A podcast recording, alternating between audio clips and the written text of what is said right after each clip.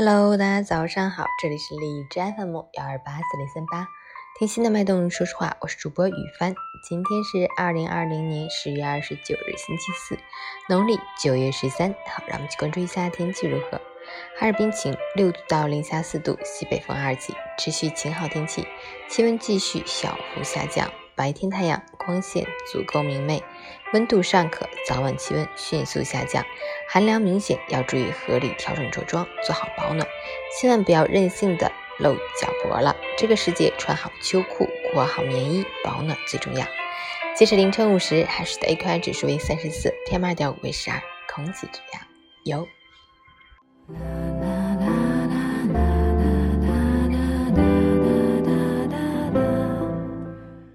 每人分享，生活中总有些人自以为是，言辞咄咄逼人，喜欢一口否定对方，或者习惯在朋友圈当差评师，然后以心直口快来为自己辩护。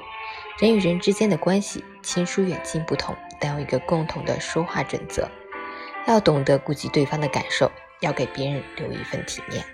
如果真是豆腐心，又何必刀子嘴？同样是提意见，完全可以换个方式。发表看法时，多使用积极肯定的词汇，多以赞美代替批评。言语的力量超乎我们的想象，说话的艺术说到底是生活的艺术。掌握好说话的语气和技巧，用令人感到舒服自在的方式与人交流，彼此才能相处不累，久处不厌。